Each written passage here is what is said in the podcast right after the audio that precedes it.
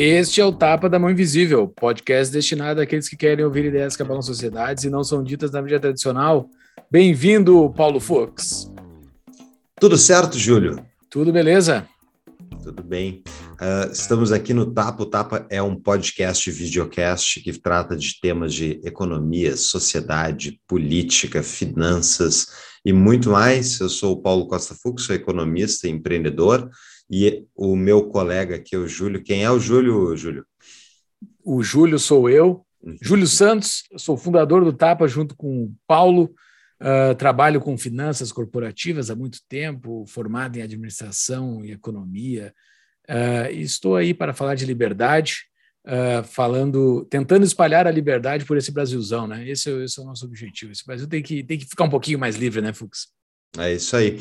E hoje, o tema desse, desse episódio, a gente fala sobre um problema crônico brasileiro, que é a questão da regularização fundiária, ou seja, as pessoas que não têm imóveis regularizados, que é o caso das favelas brasileiras. Um trabalho sensacional que o Students for Liberty está liderando. E o nosso convidado hoje, que é um membro da SFL, ele veio contar um pouquinho dessa história que já impactou muita gente e pode transformar a realidade uh, das pessoas mais humildes desse país. Exatamente. A gente conversa hoje com o Vinícius Albano, que é gerente de campanhas do SFL, Students for Liberty Brasil, onde é responsável pela campanha Brasil Empreende. Ele é bacharel em Ciência da Computação pela Unifal de Minas Gerais e alumnos do programa de Liderança e Competitividade Global da Georgetown University, fundador da Luz Startups, a primeira aceleradora de negócios criativos do Brasil. O cara a, explica bastante a problemática da, da regularização fundiária e o que o SFL está fazendo para melhorar esse cenário do Brasil. É isso aí. Esse é um tema verdadeiramente que não está na mídia tradicional, né, de forma geral. E tem solução, é uma coisa que pode mudar muito a realidade brasileira. Bom, esse é o episódio, logo mais sem ele, mas antes vamos agradecer o nosso patrocinador, a DBI Contabilidade, a contabilidade que ajuda você a empreender no Brasil. Então, você quer saber como é que você pode fazer para fazer aquele seu negócio, tirar aquela dúvida, vale a pena se enquadrar em qual anexo do Simples, como é, que tipo de empresa, em que momento, né, em que local, isso tudo a DBI pode te ajudar. Então é só procurar eles no arroba DBI Contabilidade no Instagram falar para eles que vocês vieram através do Tapa, eles vão dar quatro meses de isenção de honorários e mais abertura gratuita da empresa. É isso aí, né, Júlio? Exatamente. A DBI é parceira, é só entrar em contato com eles lá, pessoal.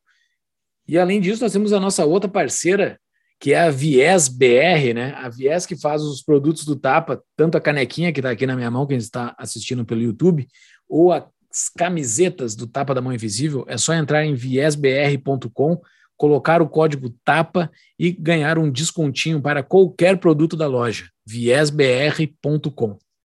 É isso aí. E para finalizar, nos ajude avaliando o podcast no seu agregador de podcasts ou lá no YouTube, onde tem nossa imagem com o vídeo.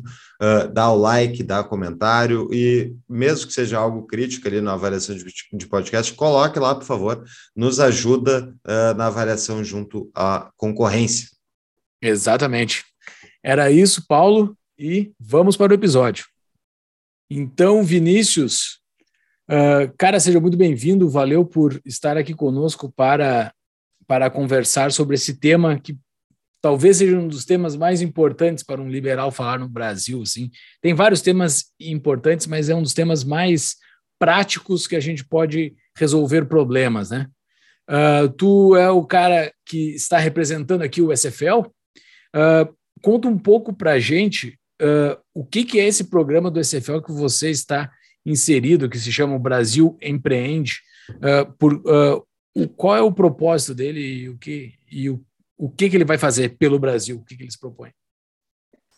Boa noite, Júlio. Boa noite, Paulo. É um prazer estar aqui no, no Tapa, um podcast incrível, acompanho já, já há um tempo. E a galera sempre falava, né? Pô, a gente precisa ir alguém do SFL lá no Tapa para divulgar as coisas que a gente está fazendo, aqui uns programas muito legais. E aí, quando chegaram com essa oportunidade, eu fiquei super feliz pelo convite, agradeço já de antemão. É uma, um super prazer estar aqui com vocês. Bom, o Brasil Empreende é uma, uma iniciativa que surgiu lá em 2019, através do Nicolas Liberato, que ele é o CEO, basicamente, diretor executivo do Students for Liberty aqui no Brasil. É, o Nicolas, para quem não conhece, ele, ele teve uma vivência bem humilde na infância, né? Ele é um rapaz negro, de, família mais humilde, depois é, acabou perdendo a mãe, e ele acabou tendo algumas oportunidades, porque ele fez carreira, estudou basicamente em colégio militar, conseguiu ascender um pouco na vida por causa disso, mas a grande reviravolta na vida dele foi por, por causa de um programa de formação do Instituto Ling, que é de Porto Alegre, onde eles ofertaram alguns livros para os jovens das escolas lerem.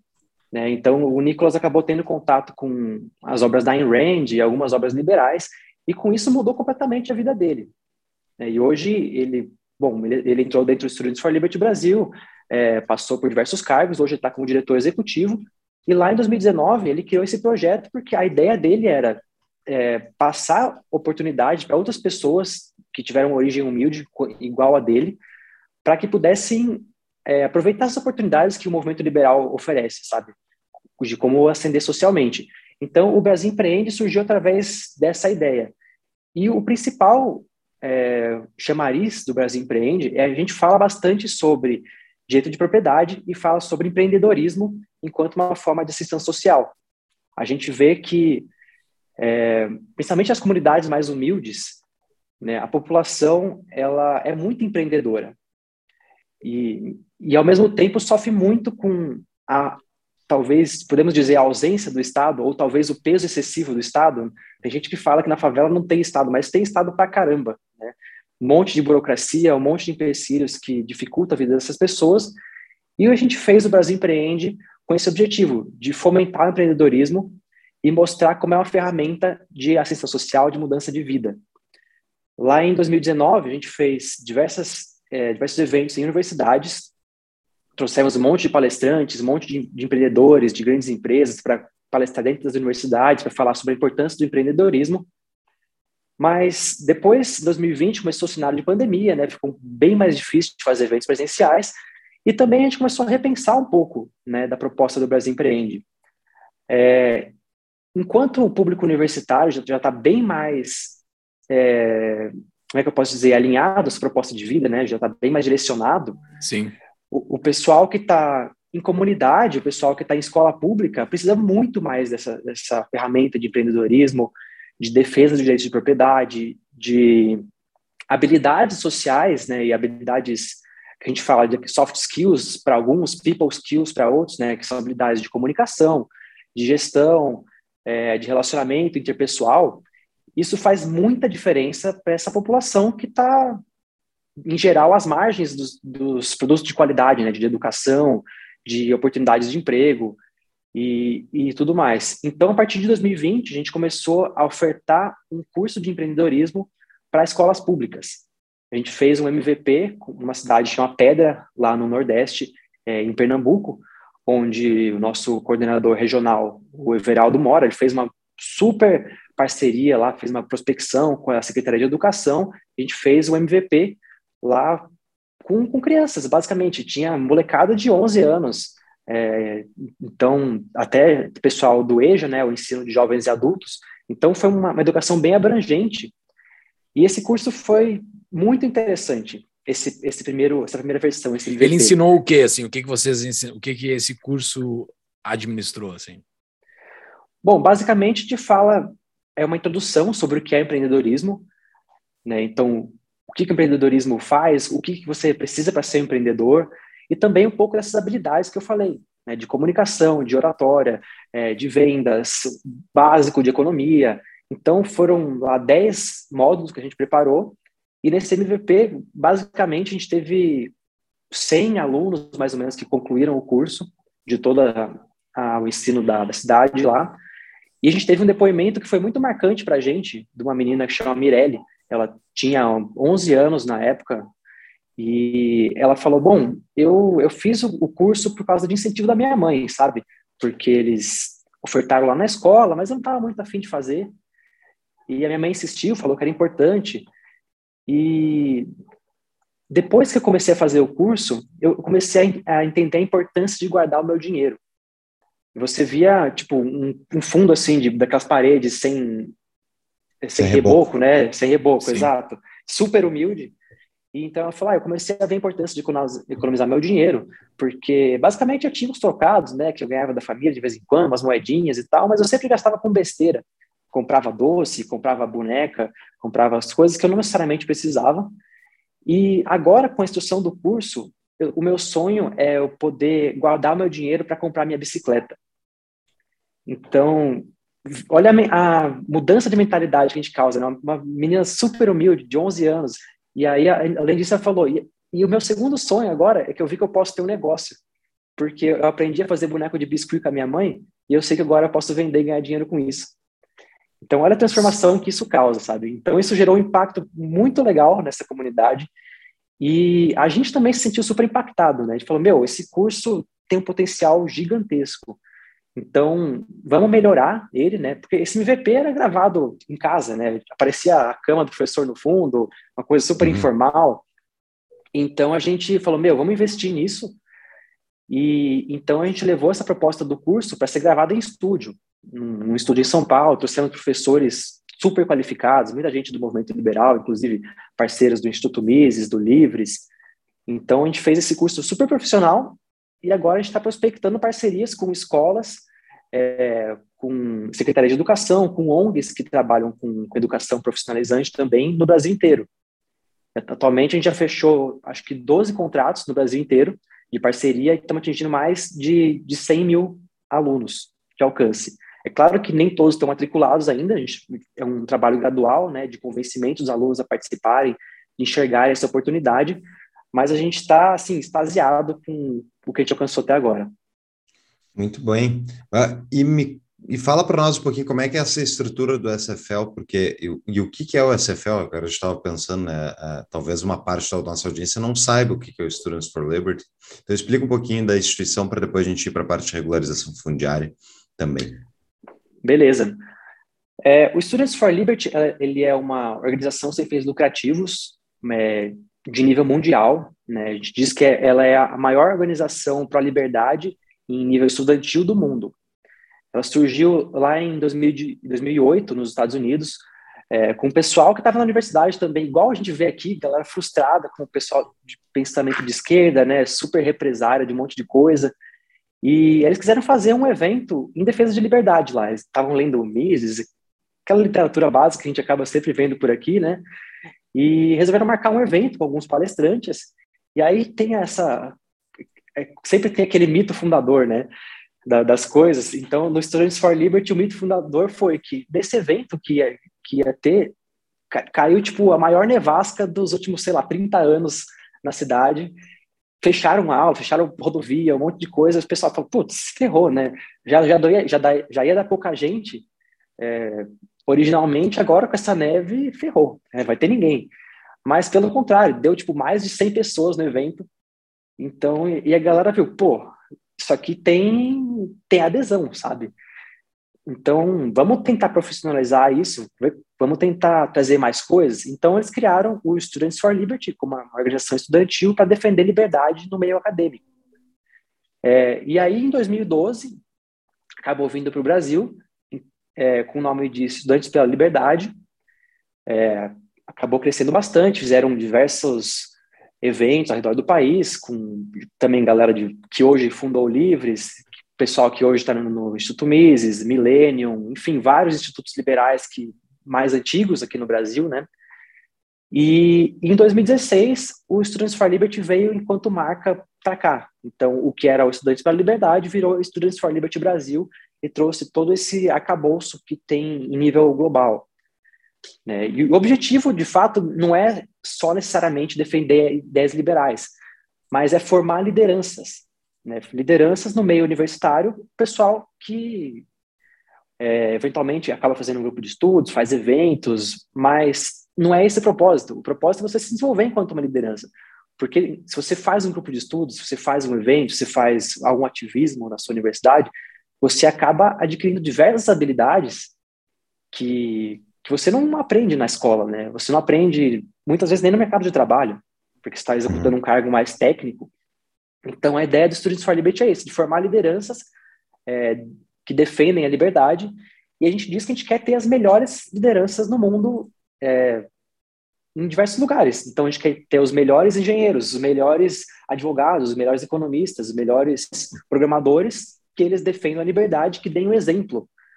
Né? Eu gosto muito de falar que o, o meu sonho pessoal é daqui, sei lá, 20 anos, a gente vê pessoas que, que os demais se inspiram e que, que quando forem olhar em retrocesso, fala, putz, ele participou do Students for Liberty, ele participou do movimento liberal, Sim. ele aprendeu um monte de coisa. Então, heróis que são, por exemplo, hoje um Ayrton Senna, é, grandes empreendedores como a Luiz Helena Trajano e tudo mais, nosso sonho é que tenha pessoas de destaque na sociedade que passaram pelo Students for Liberty Brasil e tão, são parte dessa rede de contatos, né?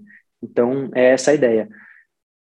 Bacana. Não, e tu esqueceu de falar de uma parte da CFL que em 2019 o CEO foi entrevistado pelo Tapa da Mão Invisível. Isso foi um marco na história do que o CEO da época era o Frel.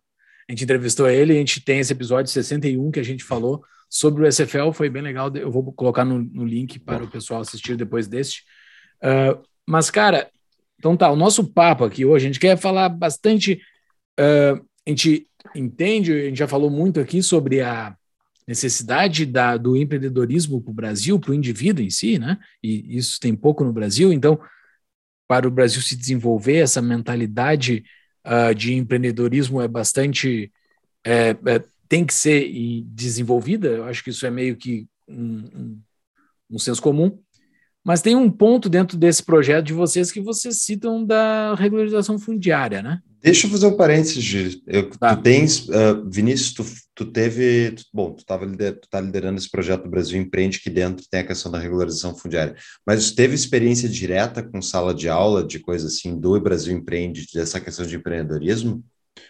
Ou como é que funciona isso, tipo, essas pessoas que receberam? Porque eu acho que até está citado no material de vocês que tem uma parceria com a Junior Achievement. Eles, foi feita alguma parceria com eles juntos?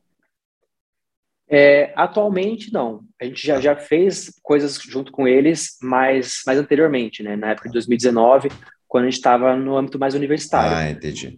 É, eu pergunto não mais, mais porque para quem nunca fez esse tipo de voluntariado e tal, eu recomendo a Achievement, tem em todo o estado do Brasil, eu acho maravilhoso. E eu fiz muito, eu trabalhei na Achievement e fui voluntário da Achievement inúmeras vezes. E é impressionante quando tu entra numa sala de, de aula de pessoa, pessoal mais humilde, enfim, coisa do tipo, e tu começa a falar de empreendedorismo, tu começa a falar de que as pessoas podem construir uma vida diferente para elas mesmas, que obviamente não é fácil e tal, mas que elas têm, elas podem visualizar o que elas têm para construir, elas podem ir atrás, podem dar um jeito e tentar construir uma alternativa que ela não precisa ficar presa ao que o sistema está oferecendo para ela. É ilumina os olhos da, da, da, criança, da criançada, adolescentes, o pessoal se anima, tá? e é tipo, é bizarro como isso não é uma coisa comum, como a sociedade brasileira não valoriza isso, e é fundamental para o cara construir um país decente e ter gente empreendendo. Então, é só isso, eu queria só fazer esse parênteses para dizer, se vocês não fazem trabalho ligado a empreendedorismo, coisa assim, que é uma coisa, não precisa falar de liberalismo, é falar de empreendedorismo, tem muita demanda no país para isso, muita demanda. Conheço o Generativo, conheço o SFL, gente que está na idade. Depois, Vinícius, lá no final do episódio, fala para o pessoal como é que eles podem se envolver também. Mas, enfim, eu só queria fazer esse, essa, esse relato aí, porque eu realmente acredito que é transformador. E o projeto é esse que tu vai falar agora mais também, eu estava vendo o documentário, é sensacional. Mas desculpa, Júlio, vai lá. Não, não, uh, e inclusive a Junior Achievement já alcançou este marco que o Vinícius quer alcançar com a SFL, né? Porque uh, a Junior Achievement tem vários grandes empresários hoje que na juventude passaram pelo programa e relatam que aquilo mudou completamente a visão deles. Então, o, o rumo para qual o SFL está indo é um rumo muito bom. Eu vi o SFL lá no início, em 2012, quando era o EPL, que eu participei de alguns eventos em Porto Alegre. É, saber que depois de 10 anos ele está indo para o rumo certo, me deixa bastante feliz, assim. Legal que vocês estão com essa meta. Mas uh, dentro dele tem essa parte da regularização fundiária, né? O, aonde que ela entra? Explica para nós por que, que a regularização fundiária é uma pauta importante. Vamos lá. É, a regularização fundiária é um, é um problema gigantesco aqui no Brasil e na América Latina, no geral, vários dos países subdesenvolvidos também. Né? A gente tem um, um livro bem interessante do Hernando de Soto, que ele chama, só vou ver aqui, o Mistério, o Mistério, o mistério do, capital. do, capital. exatamente. Está na é um minha eterna lista, que eu nunca cheguei nele. Eu também. Está na minha eterna, todo mundo fala para ler esse livro e eu nunca chego. É. E, e ele fala basicamente que a diferença dos países desenvolvidos para os países em desenvolvimento que nunca se desenvolvem, né, é, é a questão do direito de propriedade, porque os, os meios para você ascender socialmente acabam envolvendo crédito, acabam envolvendo garantias, né? E aqui no Brasil, na América Latina, enfim, vários outros países desenvolvidos, a gente tem um mercado morto, né? A gente pode dizer porque a gente tem milhares e milhares e milhares de imóveis sem regularização. Então, que a gente tem basicamente pessoas que são têm a posse daquilo, daquela casa, né? Então, ela reside lá, mas ela não tem nenhuma documentação daquilo. Então, a pessoa não pode usar esse imóvel como garantia, essa pessoa não pode usar esse imóvel para deixar de herança para os filhos, caso ela morra. É, a pessoa não pode, ela não tem sequer um endereço reconhecido, então ela não pode abrir uma conta num banco. E, e um, dos, um, dos, piores efeitos disso é em, em relação à prisão pre preventiva. Que se você não tiver um domicílio reconhecido, você pode ficar em prisão preventiva ad eternum, sabe? Ah, Meu isso... Deus do céu, eu não sabia disso. É isso que explica, então, aqueles casos da, de gente favelada, pobre, que fica presa, tipo, mendigo, né? mendigo que fica para sempre na é. cadeia. É, Exato. eu, não, eu, eu sempre achava, tipo, pensar da preconceito, talvez, ou a falta de um advogado, mas essa explicação acho que faz bastante sentido, realmente, é, pelo sistema estatal, pela ótica, olha, não tem endereço, não, não pode... E daí é bizarro, né, o cara, se, se, se eu matar alguém agora aqui, agora, na frente da câmera, e for preso, eu vou lá, vou assinar um termo dizendo eu, eu não vou fazer mais nada agora, vou aguardar julgamento, e eles me mandam para casa. É isso que acontece. Agora, se o cara é pego roubando e daí não tem isso aí, o cara não tem como sair da prisão. Que loucura.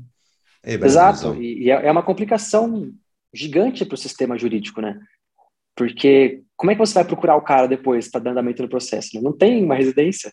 Então, como é que faz? Quer dizer, pelo menos legalmente não tem uma Exato. Tem, tem a casa que ele mora, mas não, não é casa dele, digamos, no documento, né? Pessoal, uma breve pausa na nossa programação para quem está procurando alternativas de investimentos. O futuro é muito incerto, mas o que sabemos com certeza é que impostos vão ser cobrados e que o mundo está ficando cada vez mais digitalizado. Por isso, empresas que utilizam novas tecnologias para atingirem crescimento exponencial, as chamadas startups, são apostas interessantes de investimento, né, Fux? Exatamente. E a CapTable, a nossa parceira desde 2018, está crescendo e colocando cada vez mais startups à venda na sua plataforma. Caso você queira participar de um grupo que analisa na minúcia investimentos em startups, esse grupo liderado pelo Júlio Santos, meu colega aí de podcast, conheça o Tapa Angels. A gente já fez diversos eventos para quem está no grupo conversa com founders de startups, discussão das teses de investimentos de cada modelo de negócio. A gente também viu como é que se avalia e se investe em startups. Então, tudo isso é gratuito. É só se inscrever no nosso site, tapadamãoinvisível.com.br. Tem um banner bem grande chamado Tapa Angels. Clica lá, se inscreve, vem participar do grupo, vem participar das discussões e vem aprender a investir em startups. Voltamos ao episódio. E o, e o, problema da regularização fundiária, tu não ter, assim, acho que é bom explicar para quem não, nunca mergulhou muito nesse assunto, uh, tu não ter o reconhecimento do título da tua propriedade, ele acarreta tu, tu ficar desconectado de boa parte da tua vida do capitalismo em si, do, do sistema Exatamente. de livre mercado. De, em várias partes, que nem tu já citou uh, algumas delas, e eu acho que são as principais, que é tu não conseguiu utilizar aquele título ali, tu tem uma casa e tu não consegue dizer que aquela casa pode estar em garantia para um empréstimo, tu não pode dizer passar aquilo para o teu filho e, a, e, a, e uma família, com o passar dos anos, com o passar das gerações, acumular patrimônio, que é o que é o, o acho que é um dos principais pontos que o De Soto fala nesse livro, pelo menos o meu amigo que, que leu ele cita muito este ponto. Não é tu, Fux, é um outro amigo. É, eu não li o livro ainda. o Fux começou a rir. Mas é impressionante como que o capitalismo na América Latina, porque o De Soto, ele é, ele é da América Peruano. Latina, né? Peruano, peruano. ou colombiano? Peruano. Peruano. Acredito que É. peruano. Que é que ele tem os mesmos problemas que nós no Brasil, assim. O capitalismo não, não desembarca no Brasil. Chegou as caravelas, mas não chegou o capitalismo. assim. Não veio as coisas eh, boas do, do hemisfério norte, que é o capitalismo, que é o livre mercado, que é tu transmitir, acumular riqueza e transmitir com o passar dos anos e, e das gerações. Tu pega uma família que é extremamente, que é eternamente pobre, um dos grandes pontos dela ser eternamente pobre é que ela não consegue botar patrimônio em cima do lugar que ela vive, ela não consegue botar riqueza em cima do lugar que ela vive e fica naquela inconstância do resto da vida. É, é, é, pro, durante toda aquela vida dela. É isso o problema da regulação fundiária, da falta da regulação fundiária? Tem mais alguma coisa? É, é um dos principais problemas, né? Porque se a gente for olhar as favelas hoje, é, a grande maioria dela não vai ser desfeita. Já, já foi-se o tempo onde era conveniente politicamente você chegar com tratores derrubar tudo aquilo. Hoje não. Hoje, se você fizer isso, vai ser um absurdo. Né? Vai, vai sair no jornal e vai ficar um mês falando a respeito. Porque já não se tem mais essa, essa visão de que o pessoal não pertence lá. Sabe? A gente vê que o pessoal pertence lá. Eles, eles batalharam, construíram as casas e tudo mais, mas eles não são donos daquilo.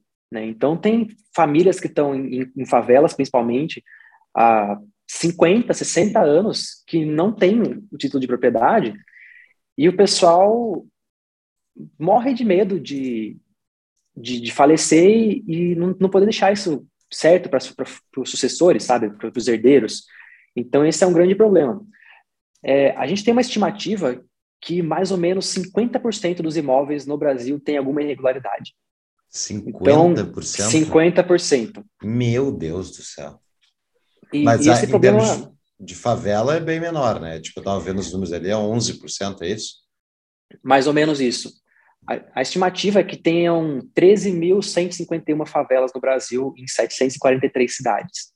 Então, ainda assim é um, pro- um problema gigantesco. né? Aham. A gente vê no Rio de Janeiro, a favela da Rocinha, por exemplo, tem é, mais ou menos 70 mil pessoas que moram lá, que é mais do que 90% cidade da média. população das cidades brasileiras. É. Exatamente. E em São Paulo tem favelas bem maiores ainda, né? Heliópolis, Paraisópolis, que são verdadeiras cidades. Então, e daí todas é essas bem pessoas não são dono daquele lugar que elas dormem toda noite. É um negócio bizarro. A isso. grande maioria. Não são todas, porque já existem algumas iniciativas para fazer regularização fundiária. E um exemplo bem legal, pioneiro nisso, é o projeto Cantagalo, lá no Rio de Janeiro, onde eles fizeram a regularização da comunidade Cantagalo, é, através de parceria com o Instituto Atlântico. E, basicamente, eles descobriram uma, uma brecha legal para poder fazer a regularização fundiária lá.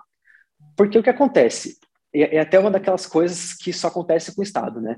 Se alguém invadir uma terra privada e morar lá por, sei lá, cinco anos, falar que trabalhou lá, que estava usando frequentemente aquela terra, ele pode entrar com um recurso de uso capião e pegar aquela terra para si. Para terra estatal, não. Para terra do Estado, você não pode, de qualquer forma, de forma alguma, alegar uso capião. Uhum. Então, a terra do Estado é terra do Estado eternamente. Sabe? Então, o cidadão não pode pleitear ter aquele título para ele. Porém, quando foi ter essa regularização lá no Rio de Janeiro, eles viram que não, não é proibido o caminho inverso, na verdade, que é o Estado ceder as terras para as famílias que moram nessas terras que estão hoje ocupadas. Então, através disso, desse artifício, eles conseguiram mudar até a Constituição Estadual do, do Rio de Janeiro e fizeram um trabalho fantástico lá de entrega de título de propriedade para as famílias. Eles regularizaram basicamente a favela inteira lá, foram diversas, diversas casas, não, não sei o número exatamente hoje, mas é um dos principais projetos que tem de referência aqui no Brasil. Mas o problema é que isso ficou basicamente isolado lá, né? porque muitas vezes nem é conveniente politicamente para fazer isso. Dá um, é um, dá um trabalho grande, né? envolve muita coisa de engenharia, de é, georreferenciamento, tem que fazer cadastro social, é um trabalho enorme. E aí você também perde aquela promessa política, né? De o, o cara que vai lá na favela no, na, na, eleição, dá cesta básica, tira foto, dá beijo na criança e fala que vai fazer um monte de coisa e depois da eleição não volta. É, então tem esse grande problema que acaba não sendo tão conveniente politicamente regularizar as comunidades. Mas então, em resumo, é vontade política nesse caso aí. Tipo, o que, que, que tu precisa para fazer, por exemplo, um projeto desse? Tu falou que teve que mudar a Constituição no, no, Rio de Janeiro. Isso é, um, isso é geral? Tu sabe dizer se são todos os estados que precisam de uma autorização? Precisa mudar a lei? Precisa fazer alguma coisa para fazer? Bom, basicamente, hoje a gente tem uma, uma legislação federal bem interessante para ajudar a regularizar isso. Né? Então, é, inclusive, vem sendo feita bastante regularização é, mais agrária, né, por, por conta até do, do público do Bolsonaro hoje em dia. Uhum. Ele vem entregando bastante título para a área rural. Ah, é? Sim, principalmente na região norte, assentamentos de diversos anos que o pessoal ficava naquela promessa de sempre, né, vamos fazer a reforma agrária, uhum. dava o assentamento, mas nunca entregava o título. Então mantinha a população também refém de, do pessoal que estava no governo antes, né? É, se tem uma, uma coisa bacana que esse governo fez foi falar, meu, essa terra é tua, toma o título, se vira, você vai poder usar isso aqui para plantar, para dar a garantia, enfim. É, acho que tem, tem pontos bons e ruins em todo o governo, mas esse é um ponto interessante agora. E, inclusive, é, teve um, uma alteração de lei através do, do Vinícius Poit, que ele fez uma, uma emenda, salvo engano, para fazer aquela Casa Verde Amarela, que é um, um, programa novo, né, que é mais, basicamente uma, uma reedição do Minha Casa Minha Vida, com, com algumas, com algumas coisas. É, mas o Vinícius Poit entrou com, com uma emenda facilitando muito a questão da regularização fundiária. Então, hoje já se tem um arcabouço legal aqui no Brasil para fazer a regulamentação é, dessas casas, mas basicamente falta abraço, né? porque tem, tem todo um trabalho que precisa ser feito, como eu falei, tem que fazer cadastro social, tem que fazer georreferenciamento, tem que medir os lotes, tem que fazer planta, né, tem que ter arquiteto e engenheiro envolvido, um monte de coisas. É, já se tem base legal para que isso seja feito de forma gratuita para a população, principalmente a mais carente, né? Mas as prefeituras, em geral, que são responsáveis por fazer isso, não têm mão de obra qualificada. Então, e muitas vezes eles sequer sabem que isso é possível. Uhum. Então, até um, um, caso bem interessante é, de um dos documentários que a gente produziu dentro do Brasil Empreende foi o primeiro documentário de realidade virtual feito em parceria com a Atlas Network, onde a gente filmou lá uma comunidade em São Paulo, falando a vida do pessoal lá, como é que era morar nos barracos, aquela, a vida empreendedora do pessoal que tinha, tipo, molecada que vendia brigadeiro na rua, sabe? É, então a gente tratou sobre essa pauta da importância do direito de propriedade e um dos voluntários do Students for Liberty, o Vitor Graçano, que hoje está integrando a minha equipe de campanhas, ele viu esse documentário e falou: Nossa, meu, olha que pauta importante, sabe? E ele foi ver como é que funcionava isso na cidade dele. Ele falou: Meu, como é que tá isso aqui? Como é que é a cidade? Tem muita coisa irregular? Como é que tá?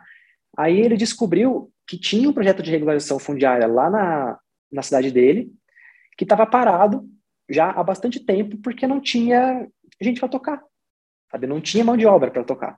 Sim. Aí, aí ele falou pro pessoal na prefeitura, mineiro, super jeitinho, igualzinho do Zema, sabe? Inclusive o sotaque, chegou, ô pessoal, como é que eu faço para ajudar aqui? Sabe? Daquele jeitinho mineiro, foi muito Sim. bom. E, e aí ele, o pessoal da prefeitura falou, bom, a gente não tem gente para tocar isso, sabe? Se você puder ajudar de alguma forma, vai ser bom. Aí ele fez um trabalho voluntário, foi batendo de porta em porta todas as casas lá do, do, nos bairros da cidade, é, fazendo cadastro social, fazendo entrevista com os moradores. Aí depois levou lá engenheiro para fazer medição de lote, levou pessoal para fazer planta, tudo mais. E por conta desse trabalho que ele fez, entregou 180 imóveis. Isso em ah. 2021. E aí, cara, ele, ele ficou famoso na cidade, né?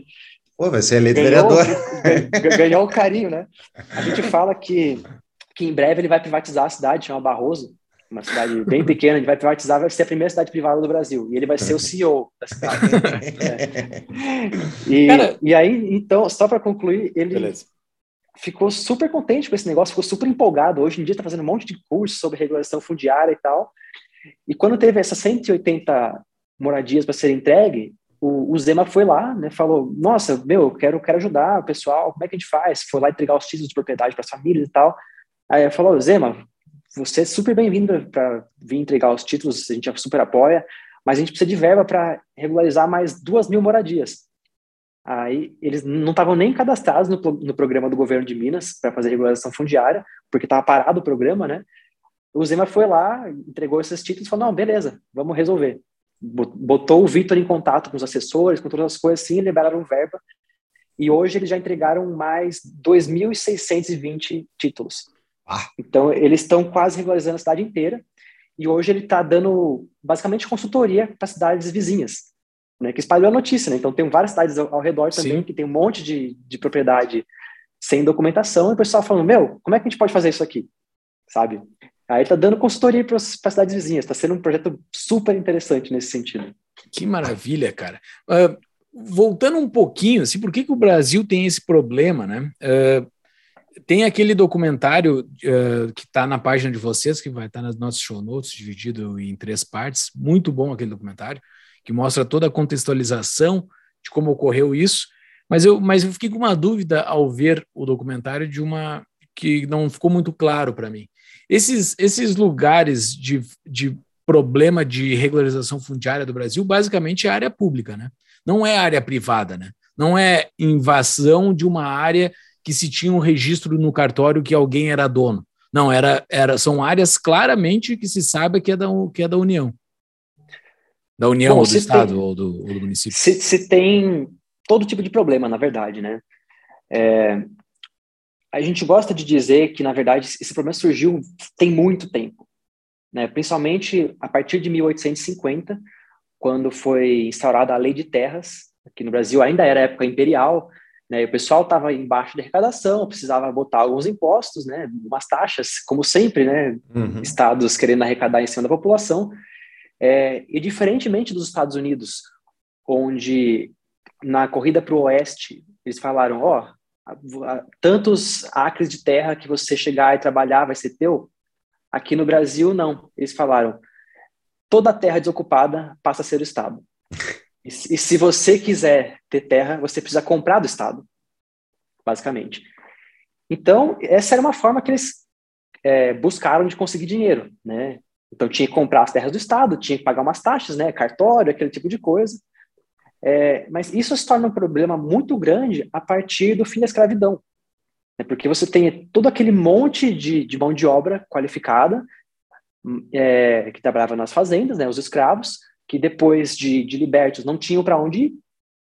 E apesar de serem terem uma grande qualificação, né, para lavrar uma terra, para cultivar, criar as coisas por conta própria, eles não podiam, porque as terras eram do Estado. E eles não podiam basicamente chegar num lugar desocupado, é, plantar, né, cultivar a terra e tomar para si. Então você imagina que toda aquela massa de, de escravos ficou sem ter para onde ir, sem ter emprego, sem ter basicamente fonte de renda. Então o pessoal começou a ocupar uns casebres, basicamente, principalmente no centro do Rio de Janeiro.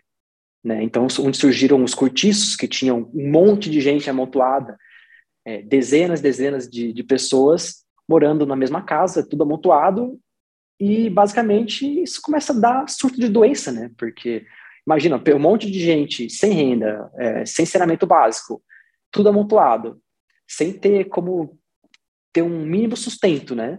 Então, cara, começa a ter um monte de problemas de doença e começa a dar um monte de, de problemas na cidade do Rio de Janeiro. E a partir disso, começa a ter um monte de medidas higienistas por conta do governo do Rio de Janeiro. Então, eles começam a demolir os cortiços, falando, galera, vaza daqui, e o pessoal começa a ir para os morros.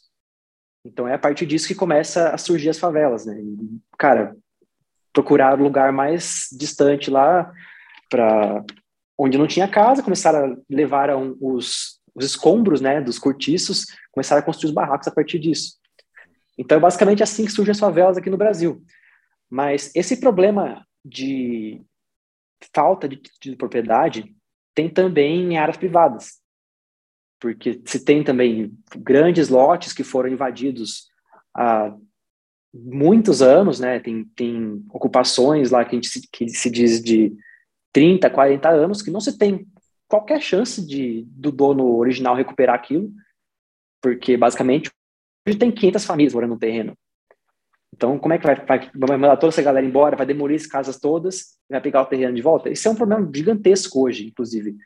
Tem que se fazer é, acordos legais, né? Muitas vezes até o próprio dono da terra fala, meu, para mim é mais conveniente vender isso, sabe? Se a gente puder chegar a um acordo com os moradores, e, e os próprios moradores, eles são afim de comprar, se eles tiverem possibilidade, sabe? A gente fez um, um, uma campanha, um evento para exibição do documentário numa comunidade na Zona Sul de São Paulo também. E eu estava conversando com os moradores. É, vários deles que já tinham perdido a casa mais de uma vez, que chega o pessoal lá, derruba tudo, eles reconstroem de novo e tal. E eles falam: Meu, a gente tem interesse de regularizar as coisas, a gente tem interesse de comprar se for preciso. A gente paga o valor, um valor justo, desde que tipo, esteja nas nossas condições socioeconômicas, né, faz um, um parcelamento que a gente possa ir pagando aos pouquinhos com nossas condições de renda, mas a gente quer fazer isso, sabe? Mas é, é, tem uma segurança jurídica tão grande que até nesses casos, quando tem um possível acordo, o negócio não anda. É complicado. Uhum. Ah, que loucura isso. É impressionante, né? É impressionante como isso é um problema crônico e faz total sentido a origem, pensando, é, é tu citou a tomada do oeste nos Estados Unidos, né? Bom, tinha, tinha os índios lá, né? Esse, tem esse probleminha pequeno aí que o, o governo americano ignorou, mas o que eles aplicaram, fora a parte da. É que, como os, os índios americanos, eles, né, eles circulavam, então, acho que eles não ficavam em lugar exatamente fixo, mas, de qualquer maneira, o princípio de uh, aquilo que você consegue né, uh, defender, manter cuidado e tal, passa a ser sua propriedade, é o princípio de Locke, tá ligado? E é, é o contrário do que foi feito no Brasil. No Brasil foi o Estado, então, na dúvida do Estado, e, e pague o Estado. É, é, máfia, né, pessoal? É, é uma máfia, é impressionante.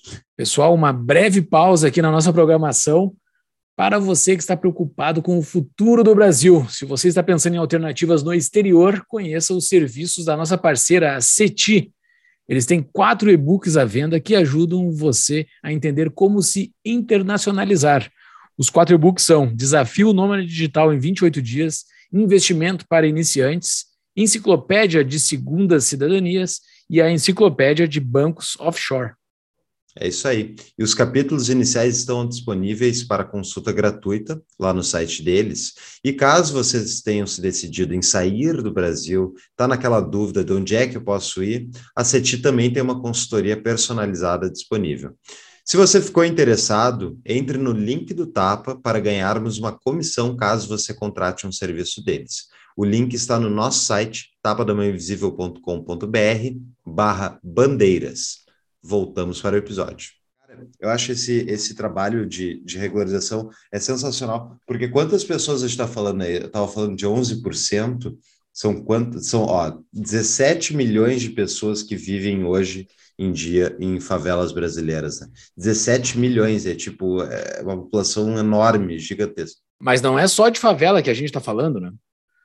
É, é, é, impressionante. Tem outras regiões que não têm o título de propriedade e o capitalismo não avança, e o livre mercado não avança. Fica essa instabilidade se um dia tu vai ser dono daquilo dali, ou se vai conseguir passar para os teus filhos. Tu não tem um apreço por melhorar aquilo, porque se não vai ir para frente, tu não vai melhorar. É, é a janela quebrada, né? Tu não, tu, não, tu não dá valor pela tua vizinhança se tu, se tu, se tu não é dono daquilo de fato, assim, né? Então tu, aquilo não melhora com o passar do tempo. Né? E, e, no documentário, cara, no documentário, uh, é muito acho, bacana. Eu, acho que é só importante citar qual é o documentário que a gente não falou. Isso é, que vai estar, tá no, vai estar tá no show notes, né? Isso. Isso, tá? Isso, o documentário chama Título de Dignidade, está no, no canal do YouTube de Students for Liberty Brasil, dividido em três episódios. Basicamente, ele conta no primeiro episódio a história das favelas, uma versão bem mais expandida dessa que eu, que eu fiz, né? É, no segundo episódio fala basicamente da importância do direito de propriedade para essas comunidades, principalmente. E no terceiro episódio falam sobre basicamente reformas estruturais que têm que ser feitas aqui no país para que garanta uma melhor ascensão social. Então, como reforma tributária, como, enfim, diversas aquelas eternas reformas que têm que ser feitas aqui no Brasil que nunca acontecem, né? É, esse é só do terceiro documentário. Não, desculpa, fala, Júlio, depois eu comento. Só... Tá, porque no, no decorrer dele é falado, é entrevistado as pessoas que moram na favela, porque ele é bem focado na, na situação de favela e do Rio de Janeiro. Uh, e, e é muito citado pelas pessoas a palavra respeito e dignidade, né? É impressionante como, uh, eu não sei se foi da edição do documentário que enfatizou essas palavras, ou se de fato isso está no discurso das pessoas que moram nesses ambientes. E, mas faz sentido, né? Eu não estou dizendo que não faz sentido, faz total sentido que o que elas estão buscando é um respeito e uma dignidade na vida delas. É um negócio que, para nós que não estamos vivendo isso, a gente não sente na carne o que, que elas estão sentindo, né? Aquele negócio de tu estar tá à margem da sociedade, né? Tu não consegue, tu não consegue fazer um cadastro numa loja porque tu não tem teu endereço, sabe? Tu não, tu não tem um númerozinho de CEP ali para tu botar e o número da rua e o endereço, o nome da rua, o número da casa e o número do apartamento ou sei lá como é que qual é o número da unidade, sabe? É bizarro isso. A pessoa se, se sente parte da sociedade, porém uh, e eu acho isso é importantíssimo por causa disso, para dar dignidade humana, do, do respeito que elas precisam. Mas, por outro lado, elas, elas têm uma parte de um discurso meio de esquerda, assim, né? É meio de, de esquerda é, dentro disso tudo que eles falaram ali. Ah, que eu que os burgueses, o cara fala lá, os burgueses que moram lá no asfalto, as coisas assim, fica esse discurso de eu e eles. Mas eu vejo que essa pauta é tão sensacional para a gente se apropriar dela, porque a esquerda não sabe lidar com o título de propriedade. Propriedade não é da esquerda, não é da esquerda. Sabe? Isso com certeza eles, eles não vão defender. Então, assim, a solução para essas pessoas, com certeza, vai vir de uma pessoa que defende a propriedade privada, que somos nós, entendeu? Então, assim, uh, eu acho muito legal isso que vocês estão fazendo, e, e é uma pauta que tem que pegar e, e se e se grudar, assim, uma bandeira, tipo, essa bandeira é nossa. Embora que tenha essas narrativas de esquerda, que provavelmente os caras são bombardeados pela esquerda o dia todo, né, esses líderes comunitários e tudo mais, mas é uma, é, é uma oportunidade de ouro, assim, para mostrar para essas pessoas qual é a solução que elas de fato possam ter, que está na propriedade privada. Com certeza. É, inclusive, sobre o comentário que você fez, Júlio, é, se focou na edição, nas palavras de dignidade, é, na verdade, não. O pessoal, de fato. Eu acredito isso, que não, né? né? Eu acredito que não. É, o, o documentário chama Título de Dignidade, mas uma curiosidade que a gente mudou o título do documentário recentemente, porque para o lançamento, sempre tem aquelas coisas marqueteiras, né? Que é sempre bom para ter o lançamento. A gente fez. O título chamava, na verdade, O Estado contra os Pobres. Porque é como que o Estado faz para manter essa galera na pobreza eternamente, sabe? Como um monte de coisas que foram feitas de propósito para manter a galera assim. Mas, dado que a gente está fazendo nosso curso de empreendedorismo com um monte de parcerias com escolas públicas, pegava mal. De falar, chegar para eles apresentar, ó, oh, o Estado contra os pobres, vocês que são escola estatal aqui, uhum. vamos falar mal de vocês, dentro da escola de vocês. Então, acaba pegando um pouco mal, então a gente acabou mudando o título para título de dignidade. Uhum. É, é, muito bom. E, e, faz sentido realmente a, a, quando tu pensa na questão da dignidade, e é uma, uma coisa que é tão, pode ser até pequena em relação a todos os problemas já citados, o cara não ter o direito à propriedade, mas é tipo, tu não pode nem tirar férias, tu não pode nem viajar, porque a casa, se ela ficar desocupada, alguém pode pegar a tua casa e tu não tem, tu não tem para quem apelar, não tem sistemas, nem, nem a justiça estatal tu pode apelar, porque tu Exatamente. Não, não era dono da casa, né? Então, isso é, isso é muito doido. Mas uh, eu queria saber, assim, Vinícius, porque eu, é sensacional, o documentário tem uh, três partes, vai estar no show notes, está ali o título, o Vinícius já comentou, mas se quiserem entrar no nosso site, uh, vai estar lá na, o link, vale a pena ver. Eu discordei só da, da terceira parte, lá no, no, na terceira parte do documentário tinha a Helena Landau uh, defendendo que tinha que redistribuir a carga tributária brasileira junto com Samuel Pessoa e tal. E daí, tipo, não, tu tem que reduzir a carga tributária brasileira, não é redistribuir miséria, é reduzir. Mas, fora isso, ela levanta alguns pontos muito bons sobre como as privatizações mesmo ajudaram na, na no acesso a, a, bens de consumo e serviços de massa que antes, né, quando era o Estado se arrogava a capacidade de fazer, não fazia, as pessoas não tinham telefone, não tinham nada. Como é que fica a questão do saneamento básico nessas regularizações? Porque isso é um problema crônico dessas das favelas. Como é que é que eles como é que incorpora, como é que passa cano no meio do morro lá que está né, que não tem uma, uma estrutura prévia? Bom, eu acho que nesse aspecto sempre tem aquele discurso, né, bem populista, estatista, de ah, se não for o Estado, quem é que vai levar saneamento básico para as favelas? Bom, basicamente já não leva, né? É, em boa parte das favelas do Brasil, principalmente favelas, mas muitos lugares também que região mais pobres, por exemplo, é, regiões ribeirinhas na Amazônia, é assim, não tem saneamento básico, tem tem esgoto a céu aberto, todas essas coisas. É, mas a gente pode dizer que o saneamento básico nessas regiões já é privatizado, porque quem faz isso é a própria população. São eles que, que prestam todo tipo de serviço, desde passar poste com fiação para ter luz, internet, a botar cano nas ruas, sabe? Então, se falar, ah, como é que a gente vai fazer o, o, saneamento básico sem o Estado? Cara, eles já não fazem, quem faz a população, basicamente já é privado. Então, o que o, que o título de propriedade pode ajudar é que, tendo documentação, tendo é, como usar os imóveis com garantia, tudo mais, chega uma série de, de serviços é, que hoje estão alheios a essas comunidades que o mercado pode prestar. É, a própria especulação imobiliária, né, que hoje é muito tida como, como demônio para muita gente, né, por que não poderia ter, é, talvez, uma, uma imobiliária, uma construtora que fala, meu, olha o morro do Rio de Janeiro, a vista magnífica que deve ter lá de cima. Meu, eu pagaria uma grana absurda para os moradores de lá, para tipo, eles comprarem uma casa digna em outro lugar, para fazer um mega empreendimento no topo do morro lá, sabe? Com vista uhum. para a lagoa, com vista para o mar. Então. Eles só não fazem isso porque não conseguem comprar. Basicamente, não, não tem título de propriedade, então eles não conseguem comercializar. E como vocês também citaram, é, não tem nenhum incentivo dos moradores melhorarem essas casas. Uhum. Porque, bom, basicamente eles podem ser removidos de lá a qualquer momento, então não faz reboco, não faz um saneamento básico decente, não, não melhora a infraestrutura no geral, né? Fica sempre aquele, aquele mínimo para poder sobreviver. Uhum. Então, com o título de propriedade, com a documentação necessária, tem muitas coisas que a gente hoje pensa, não, isso não, não chegaria. Cara, chegaria e muito mais rápido do que a gente imagina.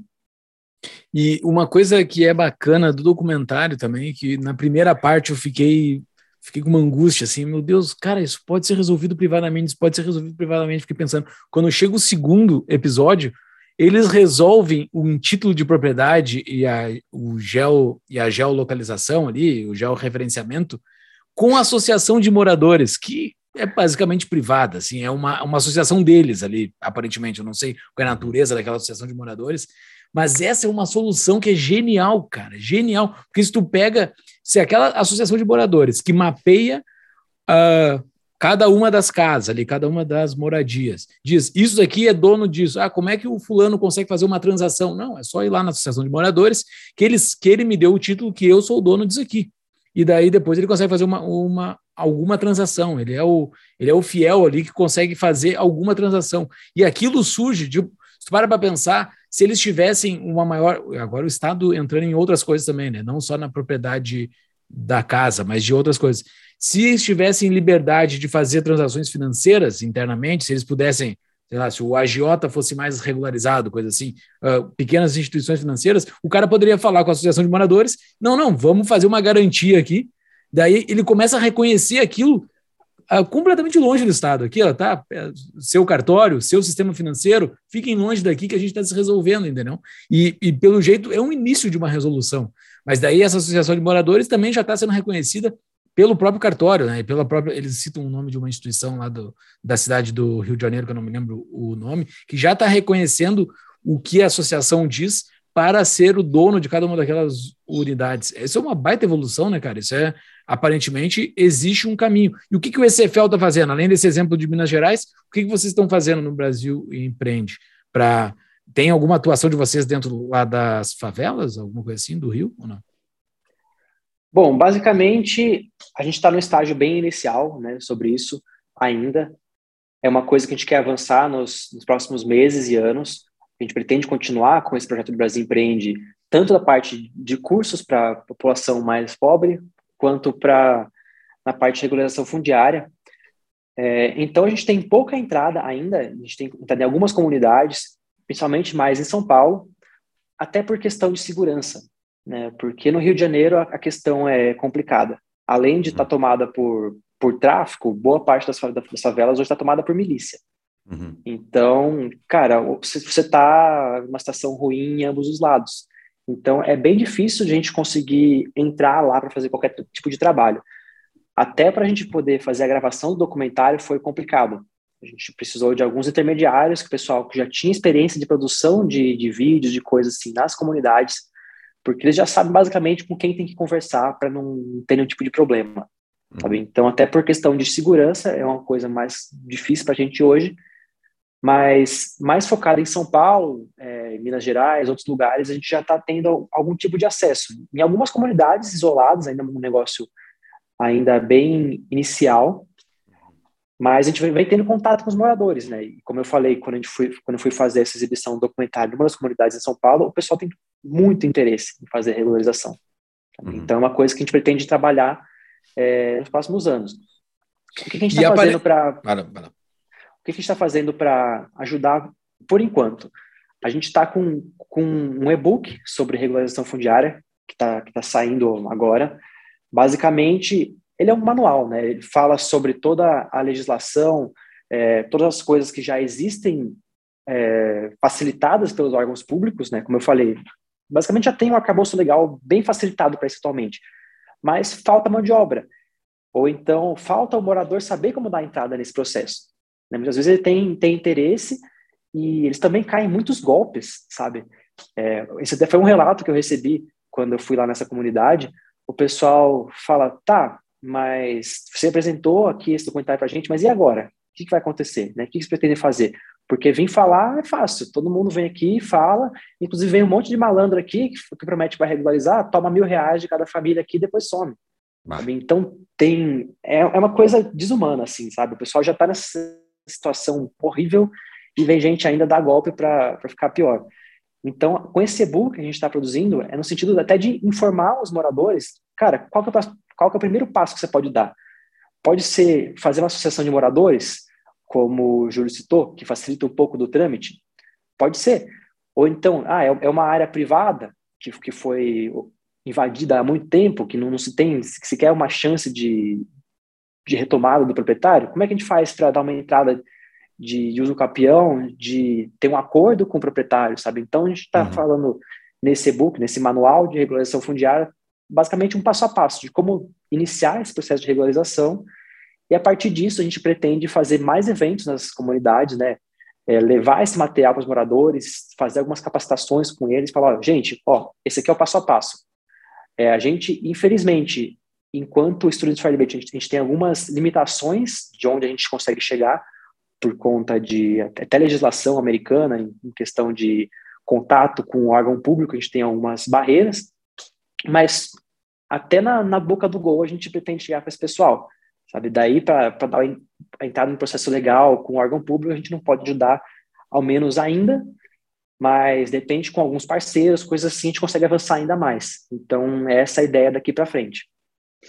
Muito legal, Pô, sensacional. Uh, então, o resumo dos resultados atingidos, tem os números aí? Citou alguns no início? Tenho, tenho sim. Bom, eu posso falar algumas coisas desde o início lá do, do Brasil uhum. Empreende 2019, né? Que, bom, a gente fez basicamente o primeiro documentário de realidade virtual da Atlas Network, como eu falei, que é a Atlas Network é uma, uma instituição também sem fins lucrativos que basicamente é um guarda-chuva, né? Eles arrecadam dinheiro de muita gente em doações redistribuem para projetos liberais ao redor do mundo. E eles são um grande parceiro do Brasil Empreende, eles já financiaram, acho que, três grants para a gente. Começou lá em 2019 com, esse, com essa parte dos eventos nas universidades. Depois a gente recebeu mais um grant para fazer essa parte do, do, documentário sobre as favelas e, de, e, mais um grant também onde a gente fez o curso e mais o terceiro episódio do documentário que fala um pouco mais sobre facilidade de fazer negócios. Né? Uhum. Então, a, a, nossa ideia é aplicar para mais alguns grants com eles, continuar sendo parceiro por um bom tempo, porque, cara, ajuda muito esses, esses recursos que eles trazem para a gente. Até por a gente ser uma instituição de voluntários, né? A gente não tem uma, uma uhum. renda recorrente. Bom, mas basicamente a gente produziu esse primeiro documentário em realidade virtual com eles. A gente ganhou já um prêmio que chama Smith Student Outreach, lá em 2019, que também foi basicamente o melhor evento focado em estudantes do mundo, de parceria com a Atlas Network, lá em 2019. É, 2021, a gente ganhou também o, o Think Tank Shark Tank da Atlas. É, esse ano, 2022, a gente participou do Liberty Award Latinoamérica como um dos melhores projetos da América Latina, é, que o Livres, inclusive, foi vencedor com o projeto deles sobre saneamento básico. É um projeto fantástico também. É, uhum. Inclusive, quero deixar os parabéns para o Livres por isso. Uhum. E além desse, dessas premiações que a gente ganhou, nosso, nosso documentário hoje já tem mais de 30 mil visualizações no YouTube. A gente tem mais de 100 mil pessoas atingidas através das parcerias que a gente fez com, o curso de empreendedorismo. Bom, tem esse e-book que a gente está acabando de lançar agora e a gente pretende alcançar também algumas milhares de pessoas. Mas os 180 imóveis regularizados lá em Barroso em 2021, que foi uma consequência do programa, e mais 2.600 e poucos esse ano. Então, e, e mais as outras cidades estão recebendo hoje orientação para regularizar. Então, o programa está tendo um alcance assim fabuloso, sabe? É um dominozinho. É um e o resultado disso, e o resultado dessas sociedades, dessas cidades aí para daqui tipo uns 10 anos, mais ou menos, vai mostrar claramente o que, que vocês fizeram hoje, né? Isso é um, isso mira no longo prazo de uma forma absurda, né? É, é impressionante. Então, assim, você aí que está desesperado com a situação brasileira, uh, conheça alternativas. É legal construir coisas e, tipo, independentemente da política, né? Dá para fazer coisas que vão melhorar o Brasil absurdamente. E, e olha, uma pausa no nosso episódio para quem quer conhecer dinheiro de verdade. No início do século XX, Júlio, o banqueiro JP Morgan, que é, nomeia um banco que ainda existe nos Estados Unidos, ele disse Ouro é dinheiro, todo o resto é crédito. Sabiamente, ele sabia que ouro era o lastro, pois não era dívida alheia. Infelizmente, para a sociedade e pessoas de bem, o ouro falhou como dinheiro né, em se manter longe das amarras do Estado e foi cooptado por bancos centrais e cerceado ao redor do mundo inteiro pois em 2008 nasceu uma alternativa focada em superar as falhas do ouro e novamente libertar a sociedade das amarras do dinheiro estatal, que é esse dinheiro inflacionário, é, que depende da credibilidade dos nossos políticos. Então, esse dinheiro se chama Bitcoin. Boa! Pessoal, vocês querem entender o que é Bitcoin? Peguem na mão do meu sócio, Paulo Fux, que ele vai te conduzir por essa estrada maravilhosa chamada Bitcoin. Ele vai te ensinar como investir, armazenar, trocar essa moeda verdadeiramente escassa. Conheça no projeto dele chamado Concierge Bitcoin, que é o projeto da consultoria dele chamado chamada Proteus Associados. É isso aí. Inscreva-se para saber mais em tapadamãoinvisível.com.br/btc e se você se inscrever lá, eh, ganha um descontinho especial sobre qualquer produto comprado. Voltamos para o episódio. E, e vamos. Bom, se a gente pensar politicamente, uh, se isso realmente ganha uma escala, que nem parece estar começando a ganhar, e faz todo sentido, é um problema crônico e tal, todo mundo quer resolver. Se a gente pensar no longo prazo, essas pessoas todas que vão ganhar direito à propriedade e vão poder avançar na vida, a pauta assistencialista e a demanda por, tipo, aquela, aquela demanda política que, que vinha junto com a miséria e a apropriação da miséria por parte de um discurso populista fácil, ele vai perdendo, vai perdendo poder, né? E é, pode mudar politicamente o país, inclusive, ajudar a mudar. Né? É sensacional. Então, pessoal, uh, acompanhe, vai estar na show notes, vai estar os, os documentários. Esse book que o Vinícius citou vai estar lá também, porque até sair o episódio vai estar publicado, né? Uh, e, Vinícius, dá para os nossos ouvintes aí como é que, é que eles podem se envolver, o que, que eles podem fazer a respeito e considerações finais, por favor. Beleza. Bom, primeiramente eu quero agradecer pela oportunidade de participar. Foi uma conversa muito bacana. É, fico à disposição para participar novamente, se quiserem, continuando falando sobre direito de propriedade ou, enfim, outras coisas que a gente desenvolve dentro do Students for Liberty. É, bom, basicamente, o pessoal se envolver, a gente tem algumas formas diferentes. A primeira é fazendo parte da rede do Students for Liberty aqui no Brasil.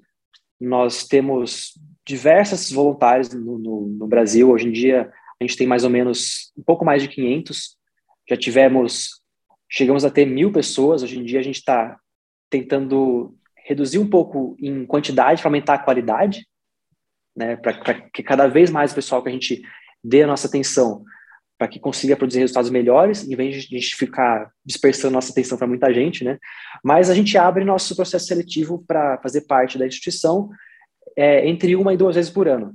A gente acabou de fechar o, o nosso agora em, em junho, mas já um, spoiler, muito provavelmente a gente teve, tenha mais uma abertura de inscrições ao final do ano com a LibertyCon, que vai ser em 11 e 12 de novembro, em Belo Horizonte, revelação Legal. a primeira mão para vocês.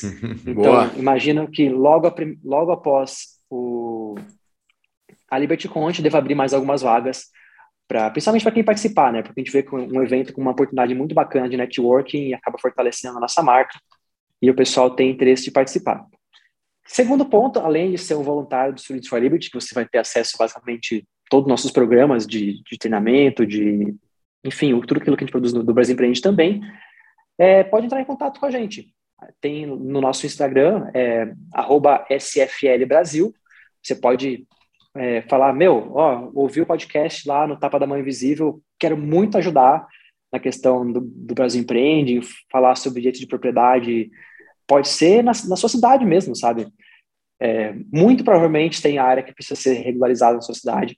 Então, se você quiser se voluntariar para nos ajudar nisso, de fazer um mapeamento, de fazer, de repente, exibição do nosso documentário, é, levar o nosso manual, né, nosso e-book que está saindo para a população, de repente até fazer um intermédio com, com o setor público, né, para incentivá-los a uhum. tomar ações, como foi feito lá em Minas Gerais pelo Vitor, cara, vai ser muito uma ajuda muito boa. Então você pode entrar lá em contato através do Instagram, que a gente troca uma ideia. Ou se quiser falar diretamente comigo, tem meu e-mail, que é valbano@studentsforliberty.org. Então vocês podem me chamar lá. Estou super à disposição para trocar uma ideia e ver como é que a gente pode colaborar. Maravilha. Estará nas show notes. Né? Exato. E a dica de livro, acho que a gente pode deixar o, o Mistério do Capital. Tem mais alguma, Vinícius? Com certeza. É, a primeira indicação né, é o Mistério do Capital, que eu já citei, do Hernando de Soto, que fala como o capitalismo não funciona, ou basicamente não funciona entre aspas, né, nos países em desenvolvimento, né, para não usar o termo subdesenvolvido. é, eternamente subdesenvolvido. Eternamente, eternamente. Mas que fala sobre essa questão da importância do direito de propriedade, que tem todo esse mercado morto de, de casas, de propriedades no geral, que pode ser usada como garantia, que pode ser usada para melhorar a economia, né, ter mais crédito, né, porque basicamente as, a sociedade se desenvolve com base no crédito, né? Tem gente que poupa, tem gente que toma emprestado, usa para produzir uma coisa melhor, que gera mais riqueza e isso se retroalimenta. Né? Então, com toda essa massa de, de imóveis e propriedades em geral que não tem regularização, você perde um, uma parcela absurda de crédito para os países desenvolvidos. Né? E, além disso, tem um, um outro livro que é bem interessante, que chama O Galo Cantou, que ele foi escrito pelo Paulo Rabelo de Castro, que conta basicamente a, a história da regularização lá na comunidade Cantagalo, que eu falei que foi uma das pioneiras aqui no Brasil também sobre regularização em uma favela, que regularizaram praticamente a favela toda lá, e conta, conta a história, conta todo o processo, como é que funcionou, a parte de mudança de lei, enfim, tudo isso como aconteceu é uma sugestão também para quem quiser se aprofundar nessa pauta de regularização fundiária. Excelente, cara. Excelente. É, a pessoa tendo propriedade, a gente fala bastante aqui, a pessoa tendo. É uma das melhores formas de tu buscar liberdade é tu ter, é ter riqueza, né? Então, tu conseguir acumular riqueza no, no, lugar que tu mora já é uma outra forma de ter riqueza, né? Então, a massa de riqueza da nação como toda aumenta, né? Cara, isso é uma baita iniciativa. Eu desejo todo sucesso para vocês. Eu desejo todo sucesso que as pessoas que vivam nessa situação melhorem a sua, a sua situação, que parem de esperar a resposta do Estado, que isso é bastante frequente também nessa nessa narrativa da favela, assim, porque os coitados não têm uma resposta, né? Então eles acabam pedindo Estado, Estado, Estado para tudo, daí mostrando que existem outras formas além de governo para melhorar a vida delas. Uh, é uma baita iniciativa. Parabéns, pessoal que, que quer participar das, dos, de, do que o SFL produz vão, porque é muito legal, que nem o, que nem o Vinícius falou. é, é mais do que o evento, é o network que tu faz no evento ali, porque é muito legal todos esses tipos de eventos. Então, participem, se engajem uh, neste, neste projeto no Brasil, uh, que vai fazer parte do futuro do Brasil, se Deus quiser. E uh, apoiem outras iniciativas, como o Tapa da Mãe Invisível também. É, apoiem a nossa Dê dinheiro para nós. É, para nós também. Apoia.se barra Tapa da Mãe Invisível, entre lá e virem o nosso apoiador. E para entrar no nosso grupo de Discord, a gente segue falando tudo por lá. Episódios que foram citados aqui, foi citado o episódio do Freu, né? Uh, que ele era CEO do SFL em 2019, é o episódio 61, que ele explicou para nós como é que funciona o SFL e, e como é que é a, a situação uh, da liberdade com os estudantes. E também no documentário, aparece bastante no documentário Magno Carl. A gente é acabou de ter um episódio com ele, que é o episódio 179, um episódio muito legal, que o Livres é, é uma instituição que é muito que foi que foi parceira, né, para fazer aquele documentário. Então, o, esse, ouçam esse episódio 061 e o 179. Com certeza. É, Magno, super parceiro nosso também, de diversas, diversos projetos, né? Ajudou no documentário, ajudou em diversos eventos que a gente já fez.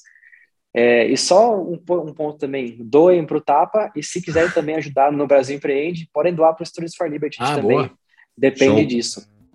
Muito bem, no então, site pode... tem informações, imagino, sobre a doação. Tem, tem, informações e podem falar com a gente também no Instagram ou e-mail. Maravilha. Ah, boa. Bem. Então tá aí, pessoal. Ficou o tema de casa para nossos ouvintes e parabéns, Diniz, parabéns para a SFL. Que trabalho sensacional. É isso aí, tem que. É esse tipo de coisa que muda de fato a realidade brasileira. Com certeza. Além de, de ficar só lendo Mises na, na parte teórica, a gente também tem que se empenhar para defender o direito de propriedade na vida real, né? Acho que esse ah, é um projeto é, bem interessante. Isso é liberdade na veia, cara. Ah, parabéns, sucesso, tudo de bom. Um abraço para o Nicolas, que deve estar nos ouvindo também, que foi citado aqui, que é o atual CEO da SFL. E até mais, Vinícius. Até mais, Vinícius. Até mais, Júlio. Até mais, Paulo. Obrigado pela oportunidade.